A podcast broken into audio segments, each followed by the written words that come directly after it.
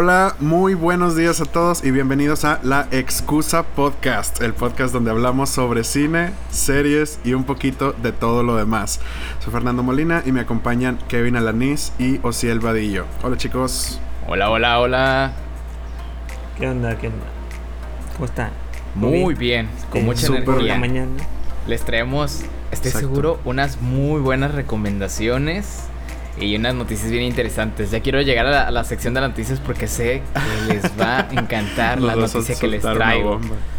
Sé que les va, sé que les va a encantar porque traemos historial de que nos gustan las noticias de buenas adaptaciones y que estén en las manos correctas y no sé, no sé, yo creo que y como no lo hemos mencionado, como es un tema que sí me agarró por sorpresa, no lo hemos mencionado en ningún capítulo anterior, este, o lo hemos visto en noticias por lo que por lo que en base a los capítulos pasados, entonces creo que esa noticia les va a gustar. Entonces ya quiero llegar a esa sección eh, de noticias. Pero antes Sale, yo. Bueno, tenemos... vamos a empezar con las noticias. Eh, vamos, a, vamos a empezar con las noticias. ¿Qué les parece? Ah, no, este, ¿qué tal si empezamos con las recomendaciones de esta semana que también creo que son muy interesantes?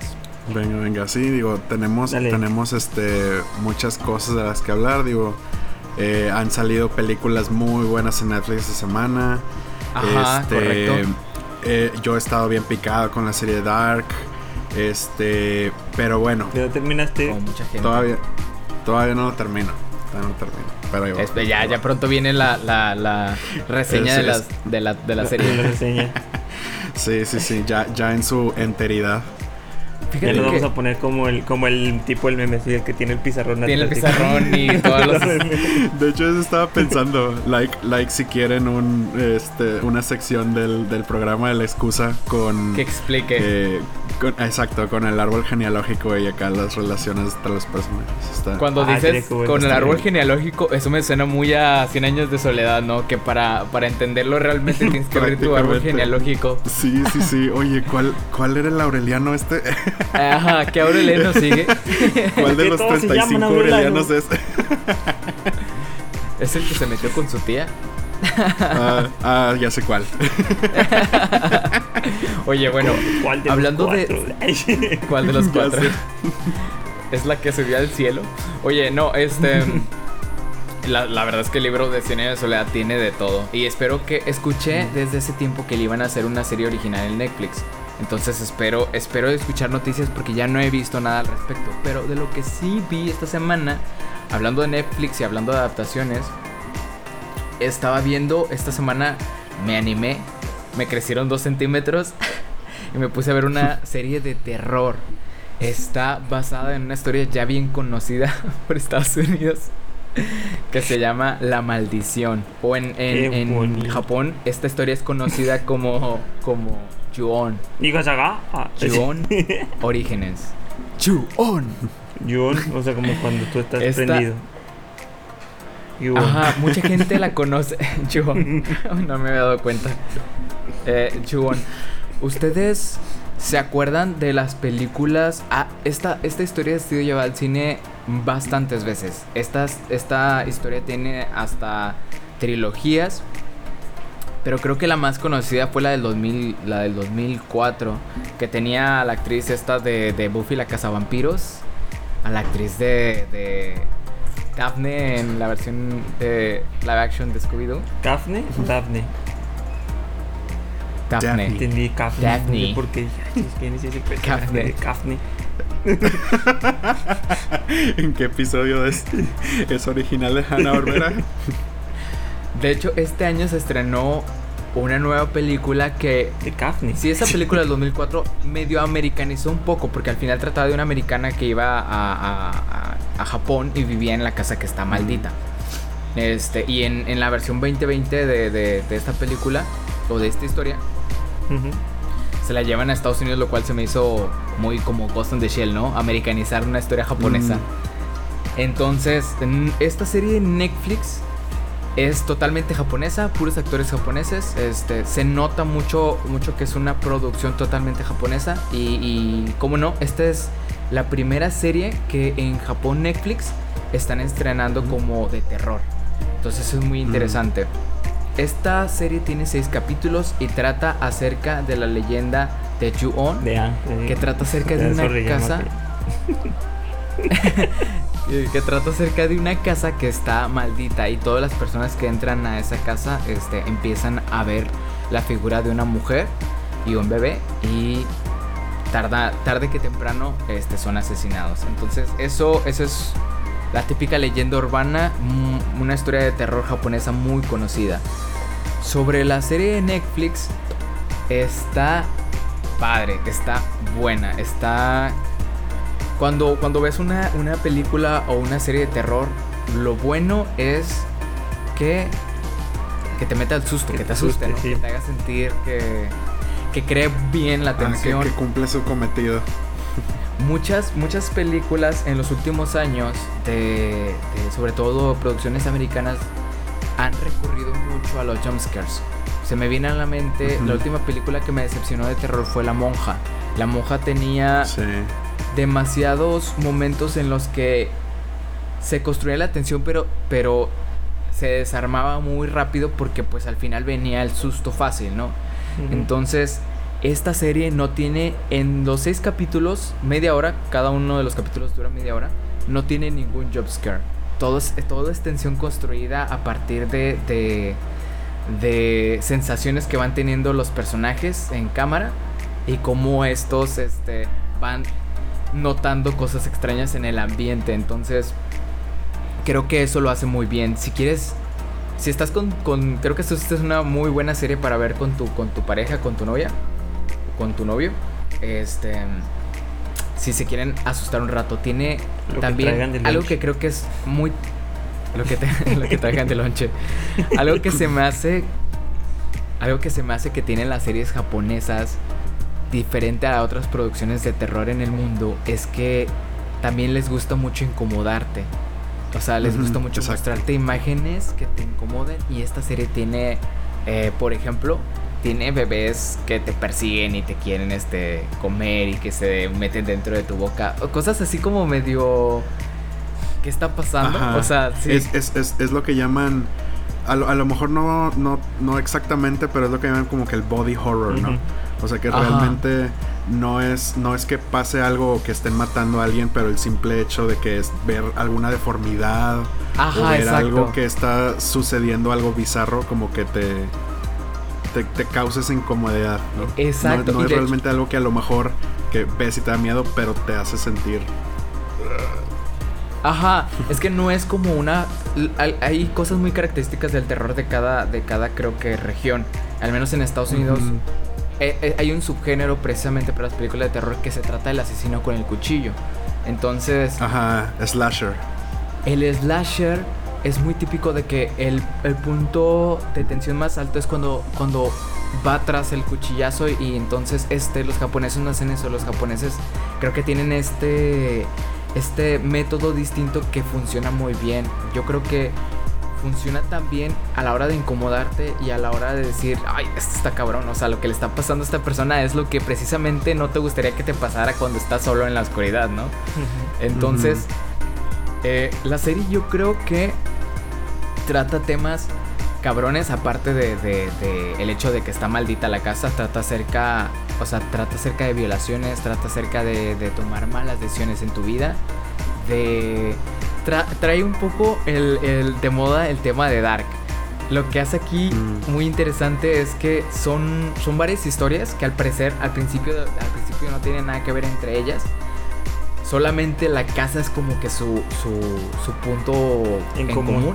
En común. Pero en conforme va avanzando la historia te vas dando cuenta de que todos están conectados y de que hechos horribles que pasaron en la casa antes Mm. son provocados por personajes después. Entonces como que rompe un poco la estructura del tiempo y el espacio y cuando el niño es asustado en, el pasado es porque un personaje del futuro viene por él y él está oyendo de algo que lo viene asustando. Entonces tiene unos cambios de cámara y unos cambios en la en la en el arte de la de la yo diría hasta arte porque no es solo la cámara, es también cambia el color, cambia la, la, la esencia de cómo, cómo están presentándote el terror que lo hace muy bien a la hora de cambiar de tiempos. También hace cosas medio raras, medio como que ya no, ya no este, ya no supe qué hacer con estos personajes, pum, combustión espontánea. Entonces, que se me hizo así como que medio... Creo que pudieron haber hecho algo mejor. Pero definitivamente es una serie de terror que sí vale la pena ver, darle una, una, una, este, una oportunidad. No le está, le está yendo muy bien Rotten Tomatoes por las, por las, este, no tiene tantas opiniones, pero al menos las menos de 20 opiniones que tiene sí le están dando una buena calificación. Y creo que es porque están coincidiendo quizás con lo que, con lo que digo, que construyen bien la atención, que es una historia bien presentada, que cada capítulo te deja con algo inquietante y avanza a la siguiente parte. Entonces, este, hace mucho que no reseñábamos nada de terror. No sé por qué este mes estrenó bastante contenido de terror en, Netflix. Eh, todavía es octubre, pero, pero creo que es, es bueno. Es como un buen, es un, buen momento para retomar el terror. Es, es una emoción padre, es, es, es interesante. Sí, sí se antoja. Es algo que, es algo que definitivamente o si no le entraría. no, yo soy muy. Ya sé, no, y me imagino que hay, muchísimas personas. O sea, yo voy a batallar muchísimo para comenzar a mi novia de ver una de estas y, y como yo, pero, pero me comprometo. Sí, sí, o sea, se, se anime o no, como dices, tengo que, tiene que salir el pelo en el pecho. Golpearte un par de veces. Exacto. Yo la vi solo, yo la vi solo en la noche, entonces. Pero porque sabes que a veces que a veces sí se antoja ver algo que te saque, te aburre, o sea, una comedia está padre, a mí se me antoja para ver un domingo, está, está relax todo, una serie de acción, una historia bien contada, pero una historia de terror también tiene su encanto, que te, que te asusten, que, te, que a la hora de ir a, dormir a, tu cama dices tú, ay, güey, apagaré el foco, no lo apagaré. Los, los terrores nocturnos, las pesadillas, no puedo dormir. sí, o sea, eso, eso, ya tengo suficiente de, dormir mal como para que Oye, pero eso, yo creo que es símbolo de que lo que viste realmente es bueno, o sea, te asustó. Yo cuando vi La Monja esto no me pasó, definitivamente. Quizás cuando vi la primera y la segunda parte de, de ¿Cómo se llaman estas películas de los Warren? El Conjuro. El Conjuro. El Conjuro, cuando vi el Conjuro yo, vi el conjuro ya recuerdo que sí me tampoco estaba tan, tan acá. O sea, porque yo me acuerdo. No, le bajó, definitivamente le bajó. Pero la sí, uno no la vi. Sí, el conjuro, la, el conjuro 1 estaba. El, el conjuro 1 nadie la baja, pero por porque. No sé, yo, yo con esa película me la pasé riendo porque llegaron con la máquina del misterio y todo. Lo más faltó que se saliera el, ya el casi nada, el perro parlanchín. ya sé. Este, oye, pero, pero entonces qué, qué cool eso de, de, una serie japonesa de, de, terror y aparte con este estilo tan, tan distinto del que estamos acostumbrados. ¿Dirías que está mejor o peor que American Horror Story? Ay. Yo creo que está son diferentes. Está de la talla. Quizás no mejor ni peor, pero está de la talla. Porque sé que American Horror History este, es, es, ya es icónica el terror de Estados Unidos. Pero sí creo que, que va, o sea, que sí, sí va a cumplir con, con expectativas de los amantes del terror. Que sí te va. Luego, luego, con la comparación de Oriente contra Occidente. Ajá, lo único que diría yo es que quizás... siempre. sí, definitivamente. Oye, pero, pero ¿cuál es el nombre? Porque aparte el nombre me suena que es como que muy genérico, ¿no? Juon Origins. La maldición. Ah, ya, es que es Juon. Sí, tienes razón. Juon. no es la maldición, es, es Juon. Que es como que es como se le conoce en Japón a esta historia. No se le conoce como, como prender a alguien. La maldición ya fue una idea de ponerle así en Estados Unidos. Pero sí, lo único que diría o lo único que agregaría sería que no lo vean con estándares morales quizás de, de América. Porque los japoneses tienen una manera de, de ser y de actuar distinta a la de nosotros. Entonces te puede incomodar un poco cómo actúan los personajes a pesar de los hechos de los que les sucedan. Los puede sacar un poco de onda. Entonces, ahorita eh, que estamos en esa nota en Japón. Ahorita que estamos en esa nota, no quería dejar de mencionar una de las obras de ficción de terror japonesa que más me ha marcado personalmente. Le han hecho una película live action y no la he visto. Eh, solamente he leído todo el manga, digo, para, que para el que tenga este acceso a él, si no, eh, hay unos, para quienes no tengan acceso, obviamente estoy a favor de que todos puedan tener acceso, aunque no este, lo vendan o sea distribuido en nuestro país. Este, en YouTube las historias de los, de los cómics. Se llama Uzumaki de Junji ah, Ito. yo también lo he visto. Ah, no, no, no. Ah, Naruto. Naruto, sí, sí, sí. Ah, Naruto, estás no, hablando. No, no, está en no, Netflix, no. está en Crunchyroll. Me refiero. No, estás hablando de del, del, Estás hablando de una. Sí, sí, sí, sí. Creo que es uno que tiene hasta un estilo de arte bien, bien este. Sí, sí, sí. Junji Ito es un artista de manga muy reconocido por su estilo de, de terror en sus historias y aparte, sobre todo por su arte que tiene este estilo que te mencionaba de body horror, ¿no? Que te presenta como que mutaciones, como que monstruos, como que situaciones incómodas que te hacen sentir, este, que se te hacen sentir incómodo, valga la redundancia. este, y esta y esta serie de Uzumaki, digo nada más para darles engancho porque no hombre, es se me hace de lo más genial. Es es es terror, casi terror cósmico, pero uno no sabe. Este y es básicamente la historia de una ciudad desde la perspectiva de una chica que va siendo poco a poco dominado por la espiral. El concepto de una espiral simplemente. Y punto. y eso, y eso es todo. De, la espiral deriva todos los terrores, todos los horrores. La obsesión con la espiral, con las vueltas, con la contorsión, con las serpientes, con todo empieza a tener relación con la espiral y muta de una forma muy, muy bizarra. Está muy padre. Es de las obras más originales. que es de las historias de terror. De terror japonés que, que y tiene una película live action. No sé si esté en Netflix o en alguna otra plataforma. Yo, yo lo vi en manga, lo recomiendo bastante. Y pues, que le hagan más adaptaciones. sí, la verdad es que es súper recomendable. Yo sí he escuchado que es muy, muy famoso.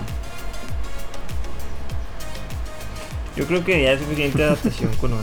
¿Para qué quieres más? Ya con una está bien. ¿Para qué quieres más terror en el mundo? Es que es una, es que es una historia muy larga. Es que, es que puedo decir que es una historia muy larga. O sea, no, no es. Eh, tendrá que unos 20 volúmenes más o menos de, manga. Ah. o sea, realmente. le One Piece, como ya van para el volumen 90 de. ah, sí, pero estamos hablando de que ver One Piece te tardas miles de horas. Este. Ah, no, tampoco. Intenta hacer. Intenta. One Piece está en una escala completamente diferente. o sea, intenta hacer una, intentas hacer una película para algo que te abarca 40 horas de contenido, batallas.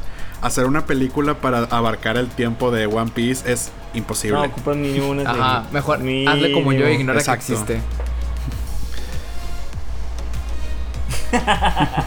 sí, no estás perdiendo de lo que es bueno, estás perdiendo de lo que es bueno.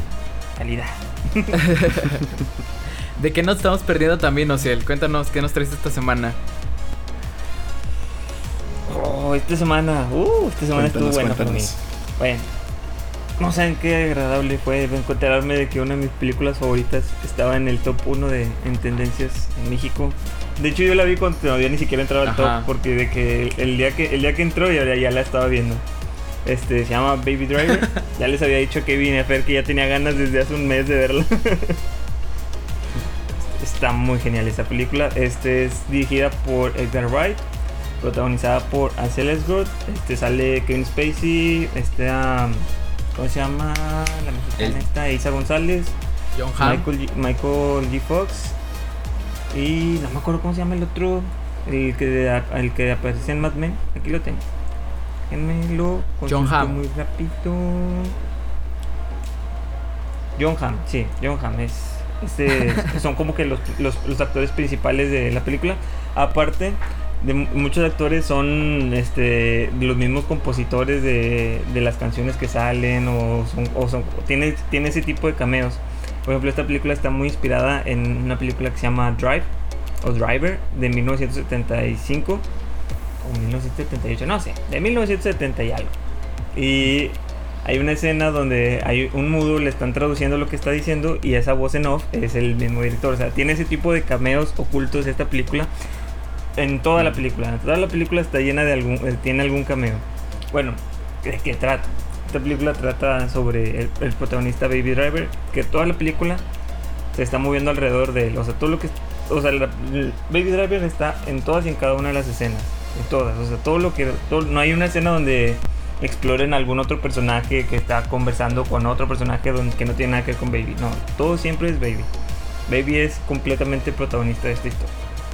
Él es un chico que tiene una deficiencia auditiva y siempre está escuchando un zumbido. Entonces, lo que hace para callar ese zumbido es escuchar continuamente música mediante sus iPods. Y pues eso es, está todo el tiempo escuchando música. Entonces, ¿qué más hace Baby? Es un conductor del crimen súper, súper badass, o sea, creo que desde los 12 o 13 años ya está, ya está en el, metido en el mundo del crimen. Y es un, Como Getaway Driver. es, es el, es el mejor, o sea, no, no, no hay, o sea, ahí te dejan muy claro que es el, que no hay, no hay un conductor como él, que para las fugas él, él es el, el dios. Entonces, él, él está inmiscuido en, esta, en este equipo de ladrones, pero él no, él, él se quiere salir, él está solamente porque le debe un dinero a un, a uno- a un mafioso de la película, que es Kevin Spacey, que le sale muy bien los, los, actores, Los villanos. personajes de, de Los- villano a Kevin Ajá. Spacey. De hecho, sí, los villanos están muy bien. Si, odi- si odian a Kevin Spacey, esta película les puede gustar porque tiene una película, una escena donde lo maltratan mucho. Entonces, la- ahí si odian a Kevin Spacey lo pueden disfrutar. Entonces, ti- tiene, tiene esa parte de esa parte de- para la gente que no les no les caiga y digan, ah, no lo voy a ver por Kevin Spacey. Bueno, aquí lo maltratan mucho para que lo disfruten. Entonces, pues conoce, es, es una historia muy típica. De hecho, la, la historia de Baby no es, no es como que la estrella de, de la película. Es chico, conoce chicas, se enamoran y algo les impide estar juntos hasta que los, hasta que lo superan. Esa es la historia de Baby Driver. Es una historia de amor disfrazada de el mejor montaje de persecuciones que he visto. Ah, Bueno, bueno, eso de sí. tal vez de sí, sí, sí.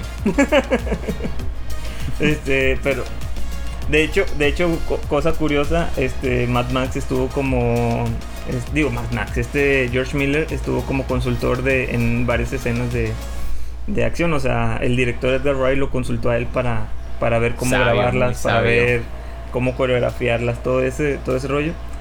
Eh, eh, fue, fue- y de hecho mucho del lenguaje que se usa en la en la película también este fue fue a- fue consultó con gente que estaba en la cárcel para ver cómo, o sea, para ver los léxicos, para ver todo ese rollo, o sea, que, que estuviera lo más apegado posible a- al mundo del crimen. Y una recomendación extra que les daría yo, vean en inglés, hay muchos chistes Mm. que se pierden con la traducción. Hacen su mejor esfuerzo, la película la- también doblada es muy buena, es divertida y es entretenida, pero en inglés sí tiene mucha, mucha más, mucho más sentido los chistes y son mucho más graciosos. Porque pues al momento de tratarlos de doblar, pues no, como que pierden la magia. Lo que brilla esta película, lo que me encantó, tiene un, de hecho está, estuvo nominada a mejor edición, o sea, toda la edición, lo que es montaje, lo que es sonido, está bien. De hecho, otra de las curiosidades es que el director primero elegía las canciones de las escenas y luego ya las escribía. O sea, para, para que cuadraran hacia al, al centavo la- los diálogos, Tiene el sentido. montaje, o sea, todo lo que iba, iba preparando. O sea, porque ves una película que está, está marcando un ritmo y, por ejemplo, están poniendo los fajos de billetes en el mismo ritmo de, de la, de la que te va marcando la canción. Todo ese tipo de- de cosas están muy presentes en la película y es una genialidad, o sea, porque no lo dejas de ver en ningún lado. Y, por ejemplo, tiene un plano secuencia al principio. Bueno, al, menos al principio no, porque al principio empieza, empieza el 100 y em- ya empiezan con una persecución. Después hay una, escena tipo presentación de Baby Driver ya como que en su, en su ambiente. Y están poniendo una canción y ahí él está yendo de- del punto donde estaba, de un hotel, donde estaba con los ladrones, está, está yendo por unos cafés y de regreso. La plano secuencia. Y en todo ese Ajá. camino de ida y vuelta es un, es una- un plano secuencia. Pero no solo eso, en el fondo de la, de la canci- del, del- de la pared, en el poste o algo así, No va poniendo la cuenta. letra de la canción el director. O sea, no todo, obviamente, o sea, pero va poniendo, por ejemplo, si hacen un, si hacen un, un, un "Uh, yeah", hay cuenta, si, si ves el poste, hay un. "Uh, yeah" escrito en el, en el poste cuando van pasando. Y, y tiene muchos, muchos de esos, o sea, tiene un graffiti con lo que está diciendo la canción, tiene demasiados. Y yo también me perdía mucho de eso porque yo Ajá. la primera vez que no lo vi no, lo- no, me, no me di cuenta. Ya cuando la revisité dos, tres veces, porque sí la vi varias veces para... para Es que ese plano sí secuencia te hace Está enfocarte mucho en el protagonista, por Sí, cómo se mueve, por cómo la está viviendo y te pierdes. Bueno, porque sí pasan Sí, cosas sí. interesantes atrás. Es, es como muy, muy cinemático lo que está pasando atrás. O sea, como de que Ujú. es un barrio variado, muy diverso, todo eso. Es, a eso me refiero. Pero como quiera, sí es, es de todas formas muy entretenido Sí, sí, sí, sí. revisitarlo para ver todos estos detalles. De hecho, yo, yo me di cuenta, nada más uno que lo hacen muy claro, que le hacen un enfoque a los pies y está escrito en, en- en- en el suelo lo, justamente lo que dice en ese periodo de la canción. Y dije, ah, mira, qué curioso que pusieron esto. Y luego la, la- la veo otra vez y voy- me doy cuenta que esa es como que la, la número 15 o 16 de, de ese tipo de cositas que hacían. Y yo dije, ¿qué pedo? O sea, no, vi- no me di cuenta de nada hasta que lo empecé a ver. Y es muy divertido buscarle este tipo de cositas. Entonces, es, es- yo, yo creo que esa es como que la gran recomendación de, de, de la película. O sea, véanla por. Búsquenle las cosas. O sea, el montaje es lo, es lo principal. La acción, yo. O sea, las escenas de acción y de. Los, los personajes están muy bien. O sea, no, no son la gran maravilla. Pero, o sea, son buenos. O sea, son muy, muy buenos. Y.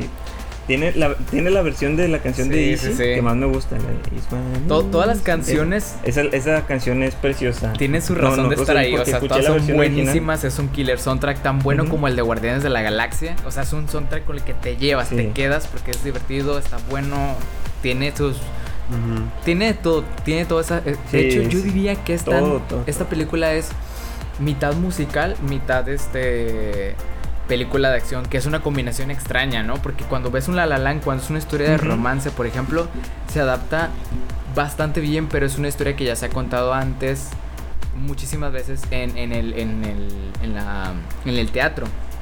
Pero cuando hablas de persecuciones, no es, no es- no- cuando digo musical, en los escuchas no se malentienda como que los empiezan a cantar, ¿no? Me refiero a que la música cobra como que un protagonismo por sí mismo. Sí. Eh, es parte de es parte del, del ambiente o sea no no es De la parte de la narrativa completa que tiene o sea es otro personaje no no, no te lo puedes perder y no eso, eso está súper presente me gustó mucho que cuando hay un momento en la película como que pierde un poquito el ritmo donde es Baby que ya se puede que como que ya se está saliendo del del, del mundo del crimen hasta que lo vuelven a, a meter. De hecho, tiene una referencia muy buena a Martin Scorsese, donde empieza a trabajar en un, en un Ajá. negocio de pizzas llamado Goodfellas. Está muy chido, o sea, Mm. todo ese tipo de cositas es lo que les digo. Yo, yo, la, yo la veo y cada vez que la vuelvo Son a ver, Son le, le encuentro otro guiño. Entonces, es, esta, de hecho, esta película ha sido catalogada como una de las películas favoritas de George Miller, de Christopher Nolan. O sea, De esa de ese talla. de ese- de esa talla de directores la ponen así en, en, en un muy- una muy buena estima. Sí, y este director es muy, es muy, muy bueno y, y él es de estos directores complicados de trabajar. Porque, por ejemplo, él, él escribió Ant-Man y se nota un chorro en la, en la escena de, del que del chico que narra toda la historia, del, del latino. Se no, es- Ujú, eso lo hizo sí. 100% Edgar Wright, o sea, eso sí se lo dejaron al 100. O sea, porque ese es todo su estilo. O sea, haz cuenta, si es, es- ¿qué es este escena? ¿Qué es la más memorable de esa película? Aquí, se, aquí yo creo que está... Haz cuenta que toda la película es esa escena. Y no sé, o sea, para mí es, un- es una... Para mí fácil entra en un top 10 de Sí, películas favoritas de, siempre. Concuerdo. Es una cosa fácil, yo creo. No sé, no, no ahorita no, no, no se me ocurren más películas que me gusten. Claro, no es, no es la película más compleja, como le estoy diciendo, o sea, la historia es muy sencilla, pero creo que o- tener una historia muy sencilla le ayuda al, al montaje, al, al- a que te atrape la, la- o sea, te atrapa demasiado fácil la película y no te suelta, o sea, toda la acción, todo lo que pasa, es que no les quiero hablar tanto de lo que pasa porque Sí, todo es una delicia y no, no quiero soltar algún chiste de la película que porque son muy buenas también, o sea. La verdad, véanla, véanla una, dos, ve- mil veces la ven. Yo la voy a volver a ver ahorita en la tarde. es que de verdad me gusta mucho. Este, pero sí, ese tipo de, de escenas, o sea, ah, están bien. Es que ese, ese director me gusta mucho. Es de mis directores jóvenes que más, que Mi más les apuesta- mi apuesta es- son como que mis dos favoritos Mi apuesta es por el momento. De los que jóvenes. no hemos visto lo mejor de, esta de, de Edgar Wright todavía. No te entendí nada. bueno, yo nada más por Y así es como abandonamos el-. Me dio mucho miedo lo que me estaban hablando. Para pasar al siguiente tema. Percho, ¿tú qué viste esta semana? Bueno, es- No, no. esa es mi recomendación. Y no, y, y, y esa de Baby Driver, o sea, a mí me encantó ver esa, la, la película de Baby Driver, pero no, no le Mm. hice justicia porque la vi en un avión, en mi celular. Sí, Entonces, definitivamente. oye, es momento, es momento de gozarla Sí, como sí, sí. debe de ahí, ser. ahí es donde le das la razón a este Martin Scorsese de que la- la- las películas son para verse en una pantalla grande. Y eso. Sí. Ahí sí le das la razón a- al viejito, pero. Digo, al señor, donde. Sí, definitivamente. pero. Digo, sin faltarle al respeto al gran Scorsese. No, pero sí, yo, yo sí les recomiendo, veanla en la mejor calidad que puedan, porque sí, para que traten de captar todo eso, o sea, es, es un. Es un es un maremoto de, de referencias a esa película, así que traten de encontrarle todas.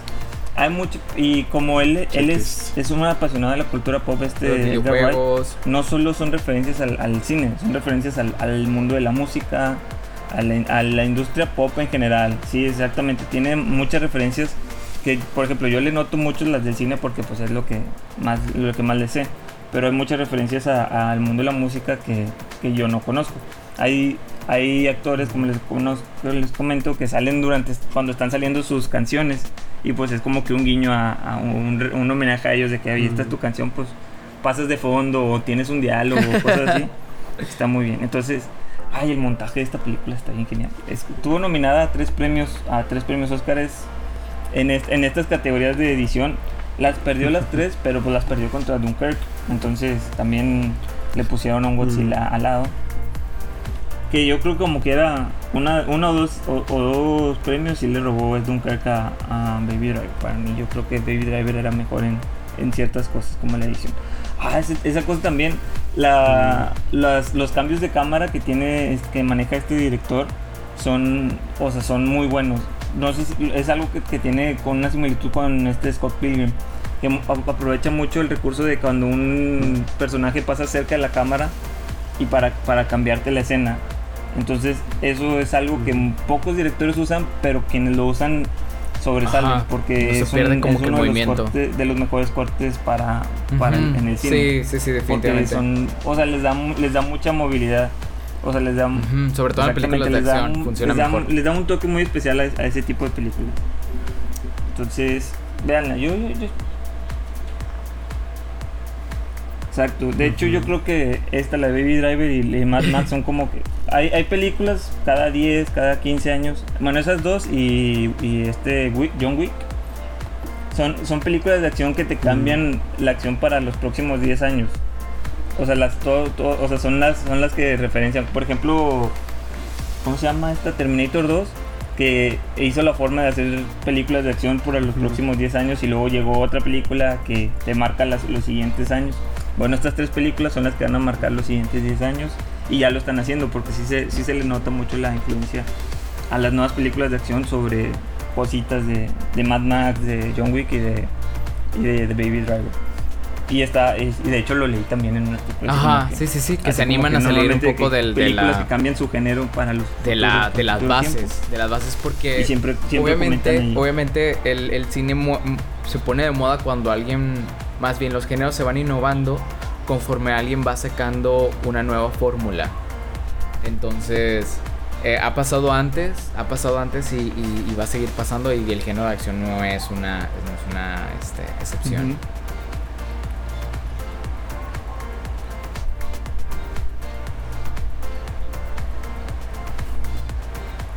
Pues hay, hay gente que dice que en el cine que los genios son los más creativos, y, pero los grandes genios son los que copian mejor.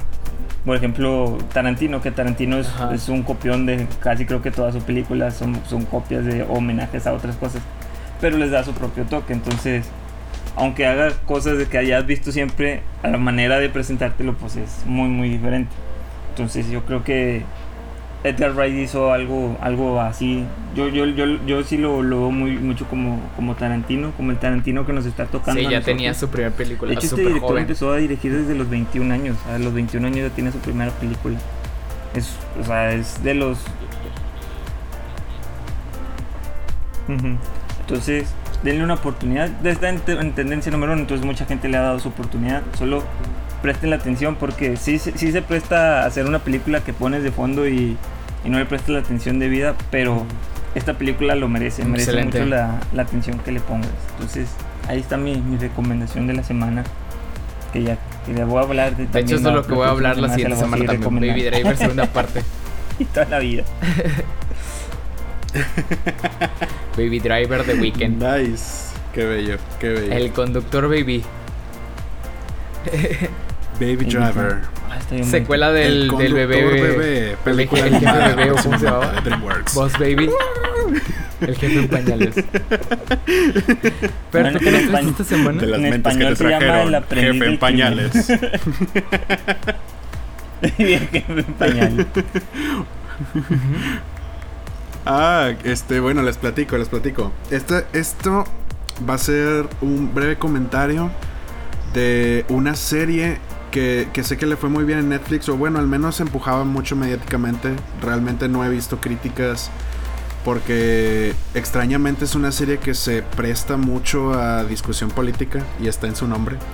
Eh, pero bueno, dejando todo eso de lado, hace un par de semanas en mi maratón de comedias por En Espera de Dark. que pasó un poco por debajo del agua. Este, me aventé toda la segunda temporada, casi muy recientemente estrenada, de The Politician. Eh, el político. Esta serie pasó por debajo del agua. Oye, prendí el Netflix y oye, se estrenó la segunda temporada hace unos cuantos días. Y dije, oye, ¿por, qué, no recibí noticias? ¿Por qué no me está saliendo publicidad en YouTube?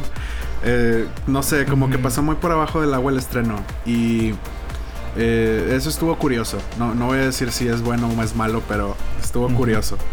Eh, lo que sí es que, pues ya les había platicado anteriormente sobre esta serie eh, protagonizada por Ben Platt. Este.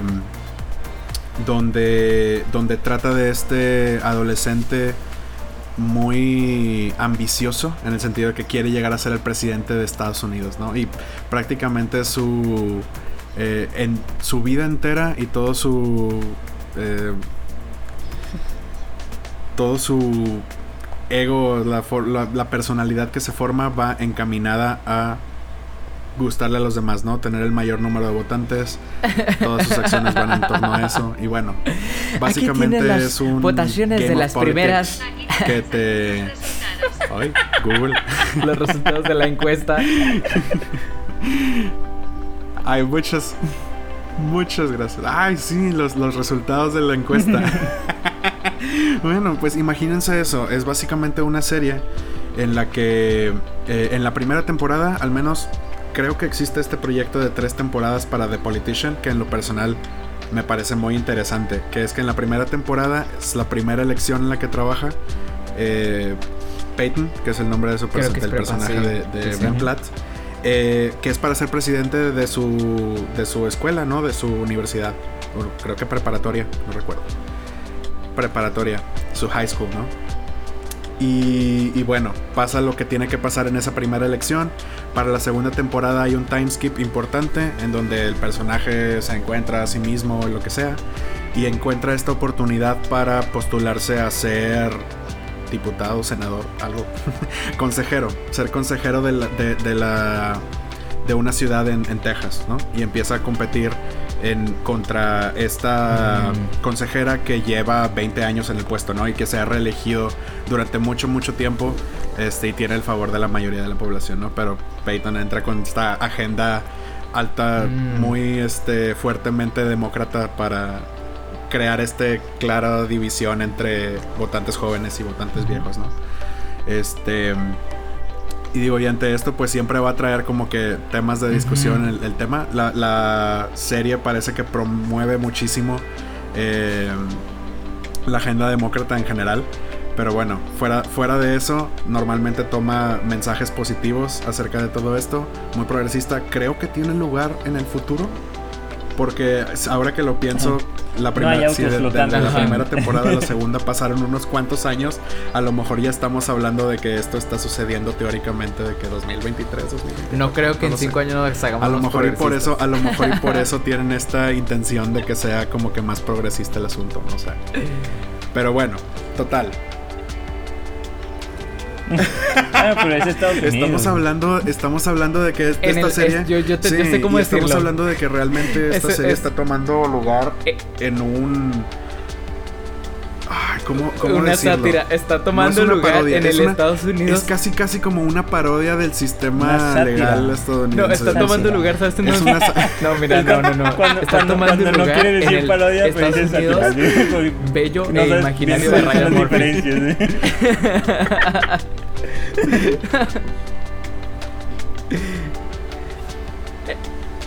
Sí. Ajá, exacto. Es lo que exacto. debería ser. Su utopía, la utopía de Ryan Murphy. ¿no? Estados Unidos Los demócratas ganan. No solo, una, es una visión. No solo un es demócrata, una, un demócrata es este, su propia entidad. abiertamente homosexual, este. Sí, no sé, sí, sí. que canta súper bonito. Exacto, sí, sí, sí.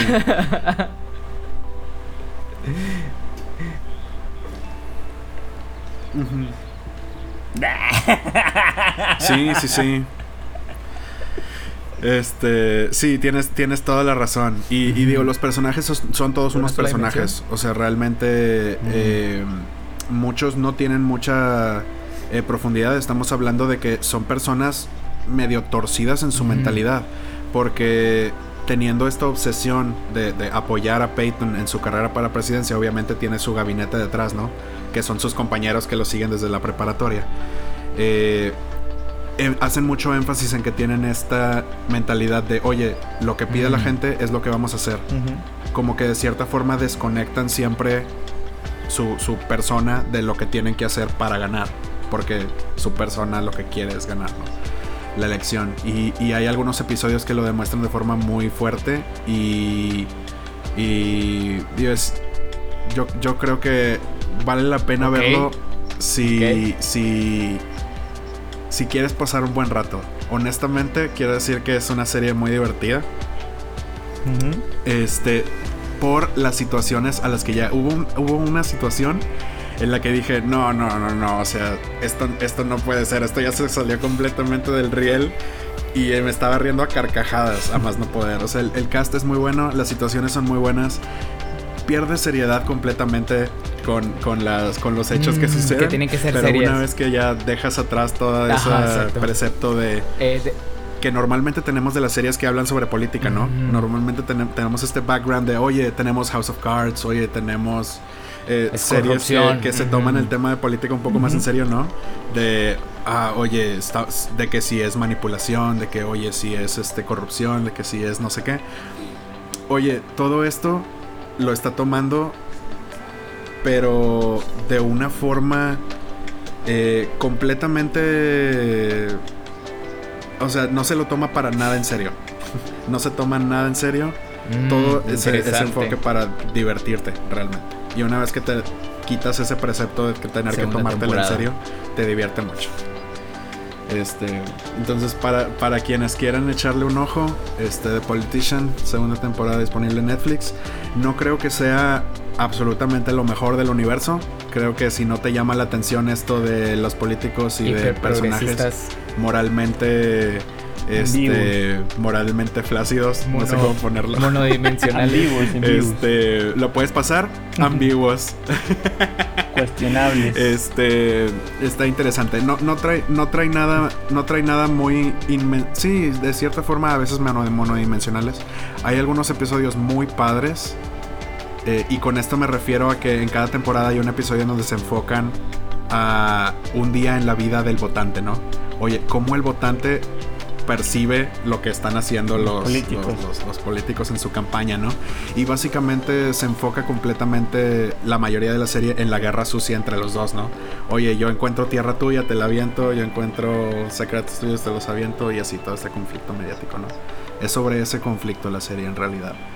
Y, Eso y la política pura en contra de este, y este episodio en donde los votantes como lo ven es muy interesante, la verdad. Estos episodios en donde te muestran la otra perspectiva es en donde te das cuenta de que, ah, oye, así es como, este, no sé, como que cambian el ritmo y normalmente es justo antes de la elección cuando te ponen esa, esas situaciones y dices, oye, qué tan desconectados están o qué tan Eso también lo tuvo la primera querer? temporada, por lo que dices. O las pequeñas cosas que hacen el gran impacto que tuvieron Mm. o las grandes cosas que hicieron el poco impacto que tuvieron, ¿no? Este, eso también lo tuvo la primera temporada, exacto.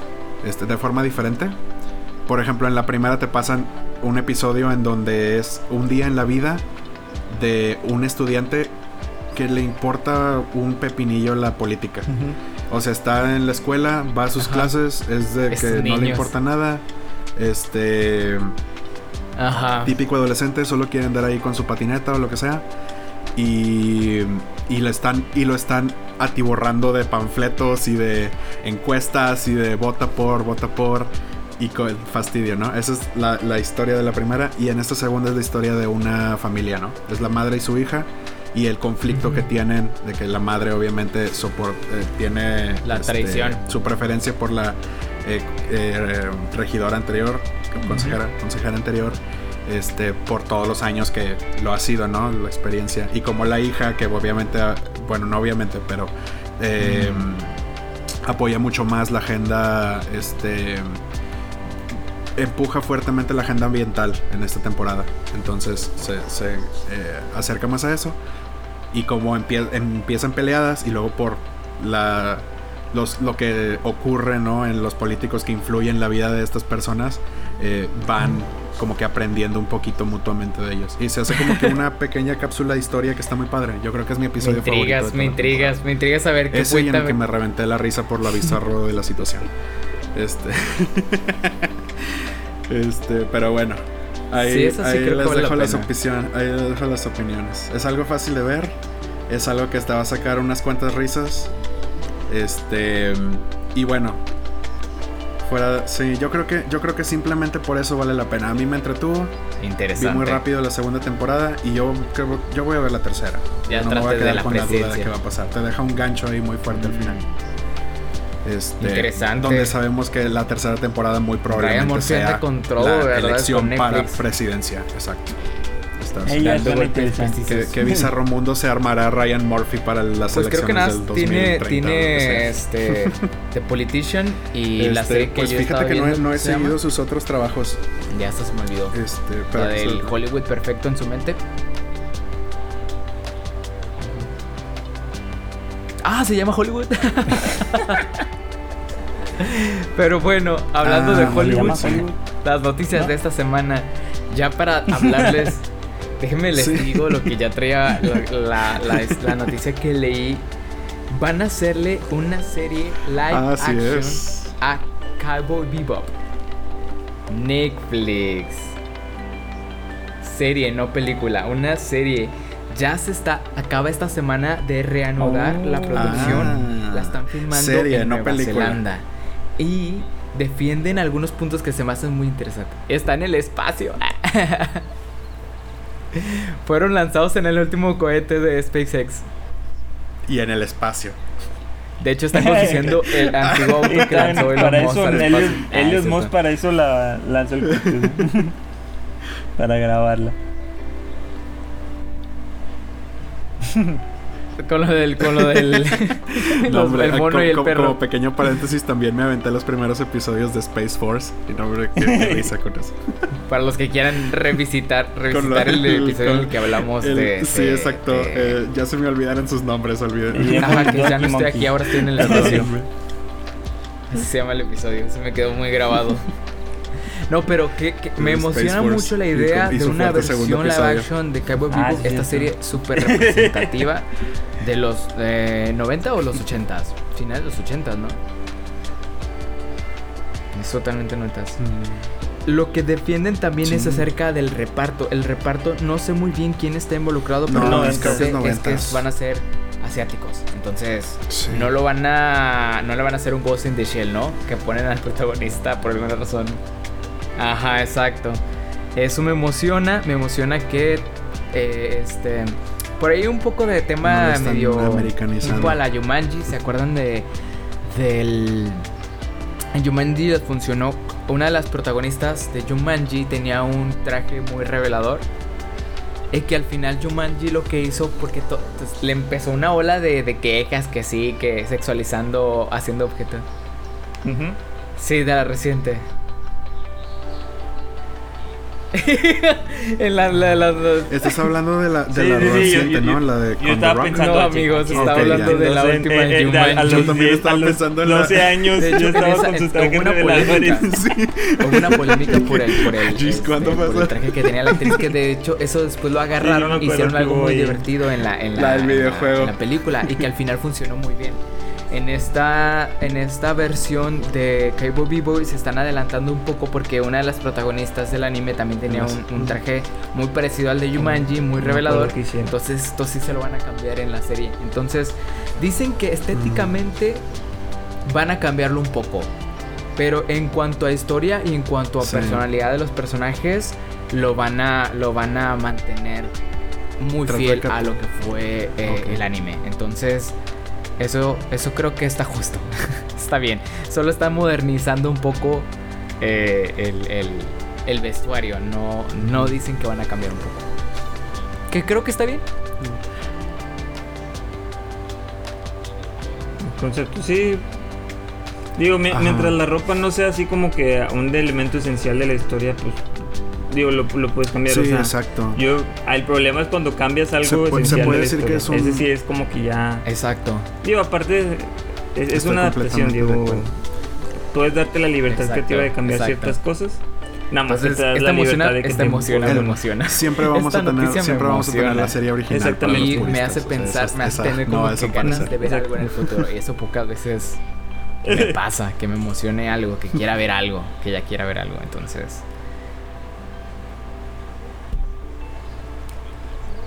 Ajá, que también de hecho se está filmando en Nueva Zelanda. De hecho, también se reanudó la producción de la serie de Señor de los Anillos.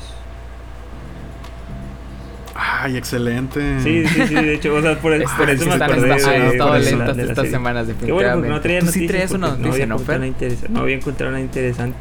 Ay, me acordé que eso lo vi en tres semanas. Qué cool. Sí, la... Los dejé muy...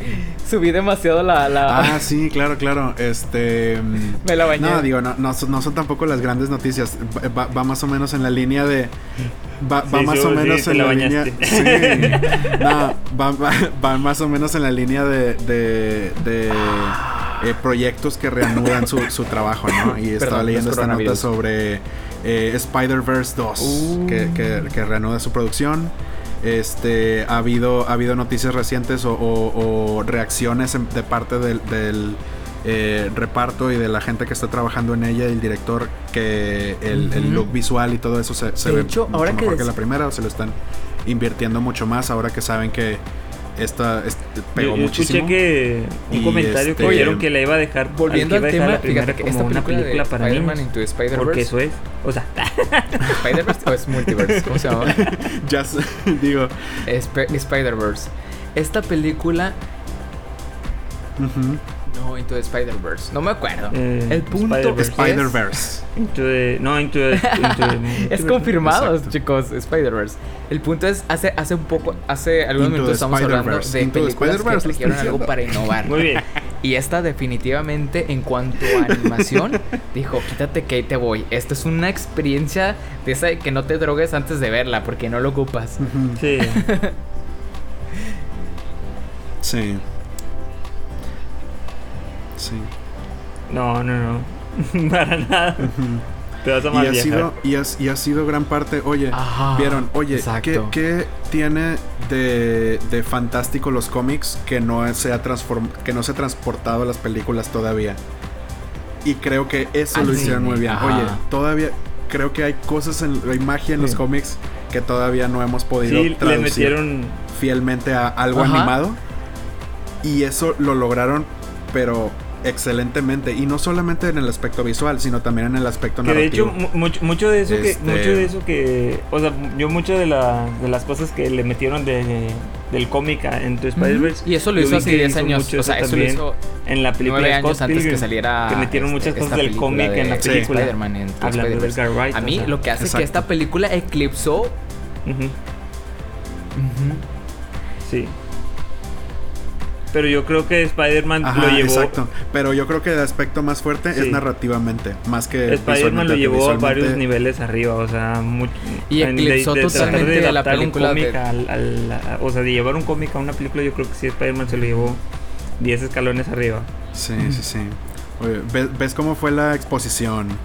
¿Ves cómo fue este Mm. la transición, ¿no? Del personaje, la transformación. ¿Ves cómo este trayecto, ¿no? Cómo realmente Y los la recursos música, también la narrativos música que muy utiliza buena. es básicamente, oye, edición 1, edición 2, edición 3, edición 4 del, del, del cómic, ¿no? O sea, son como estos pequeños arcos y dices, la música espectacular. Pero bueno, aquí la parte mala en la noticia la fecha la fecha que se tiene programada La buena es noticia es para que, octubre del aunque quizás estoy 2022 echando la Así mala que sal, este, falta un buen rato para la buena noticia es que para ese entonces para poder ver el creo que ya vamos a tener como unos 2-3 de meses todo que esto. salimos de cuarentena.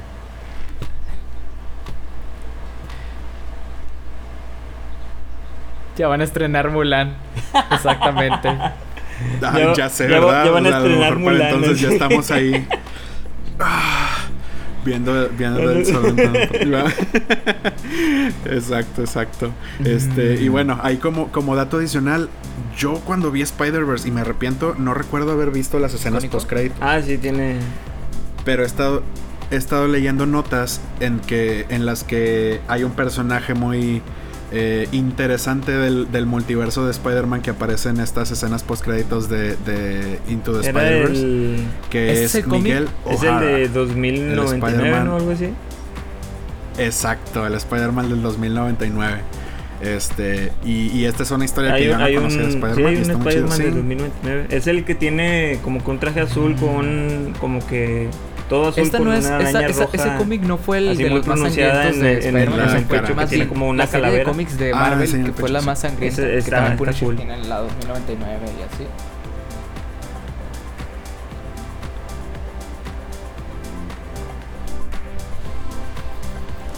No, no, Ah, no, sabría decirte. No Ahí sé, sí no no lo he escuchado decirte. porque Yo había yo no la, escuchado yo no que la he la leído. segunda Digo, parte- gracias a estas noticias me, me, me está intrigando la historia y se, la- y se las Ujú. quería compartir, pero, pero no lo sé.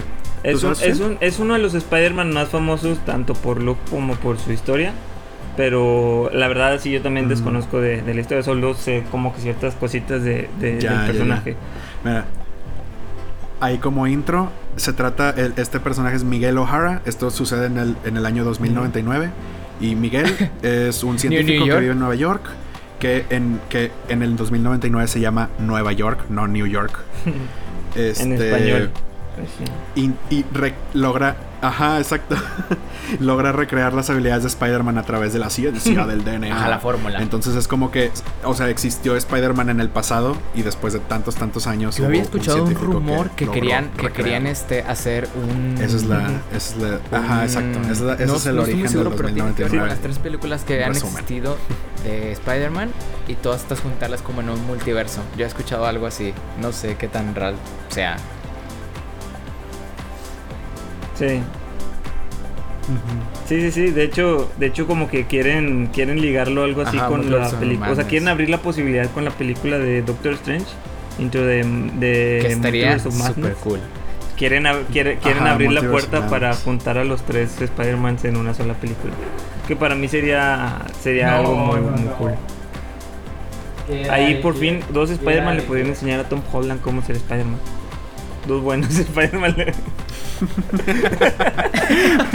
ya sé, ¿verdad? Mira, te voy a decir ¿Tienes- cuál es el secreto número uno. O sea, tienes que bailar bien chido y llorar bien chido. Si Como lo el perro logras, chihuahua. y llorar, llorar así, llorar con una cara demasiado triste. Es muy irreconocible. Tener una cara para memes. Tener una cara para memes y romperle el cuello a tu novia. Eso es como.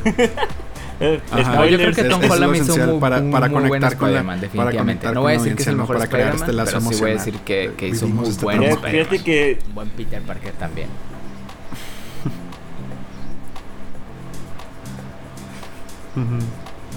Me, vi, un meme que me da mucha risa que me dice, este, Tom Hall, no, no, no, este, ¿cómo se llama? Tobey Maguire, de que dice, hizo un gran Peter Parker y un Spider-Man normalón. Y luego Andrew Garfield hizo un Peter Ajá. Parker normalón y un muy buen Spider-Man. Y dice, Tom Holland logró el equilibrio, Ajá. hizo un Spider-Man normalón Oye, y un pero Peter Parker normalón. Tiene carisma el actor. Creo que no destacó ninguno de los dos lados. es que tiene, tiene su gracia, ambas- o sea, es que como que... Mm. Es que no, no, no. Están interpretando Spider-Man diferentes. Estamos creyendo que ¿Serio? solo hay como que un Spider-Man y no, son, Exacto. son varios. Un o sea, cuando- hay un Spider-Man donde Peter Parker es más, más introvertido y más geek que en otro que es un poco más, más Ajá. extrovertido, pero sigue siendo más cool. En otros que es, que Sí. es más dependiente. Yo creo que lo que más le hace falta al Spider-Man del MCU fue a la figura paterna del tío Ben. Que no estamos acostumbrados, pero Sí. Con que el tratar de meter ahí a Iron Man ahí a la fuerza, creo que sí le, le- le afectó mucho a, ese Spider-Man. Pero, Pero bueno, es escuchen ustedes qué opinan de Digo, estas noticias, es les el- el único emocionan. le yo. Háganoslo saber en mi nuestras redes personal. sociales. Recomiéndenos si se nos pasan este tipo de noticias. No permiten que se nos pasen este tipo de noticias como Cowboy Vivo, la versión live action. es como si me dijeras que le van a hacer un live action a Vamos a leer la leyenda de Ang y no nos estamos enterando. Esto no puede pasar. Esto no puede pasar. Entonces, por favor. Ajá, sí. Sí, sí, sabía. Pero imagínate que te lo perdieras. O sea, imagínate que no un estuvieras live enterado. action al- al- a la. al- Es una ¿no noticia del mismo calibre, exactamente. Ah, es bueno, como.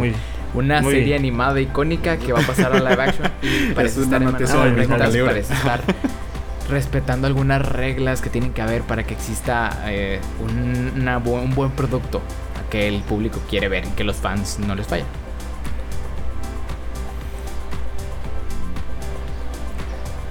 Ajá, correcto. Es como cuando pones a Game of Thrones en buenas manos, a The Witcher, que la primera temporada la pusiste en manos correctas. Que son, que son tempo- que son series que ya tienen su fanbase, que solo es de ponerlas en, un- en buenas manos para que te hagan un buen producto y llevarlo a nuevos mercados. Porque también es, es la Sí, finalidad de, de- de meterlo a, a otro formato. O sea, Sí. que ese producto llegue a, otros, a, otra, a otra gente. No es la base de fans que ya tienes. Obviamente va a haber el, el, el producto que bien. ya- que Pero gustó. escuchas con estas noticias. Por eso las adaptaciones no son iguales. Nos quedamos, para otros nos escuchamos Así y que- nos vemos la próxima semana. pues que ya nos pueden ver y. Hasta luego, bye Ay, bye. tantos verbos. Hasta la próxima.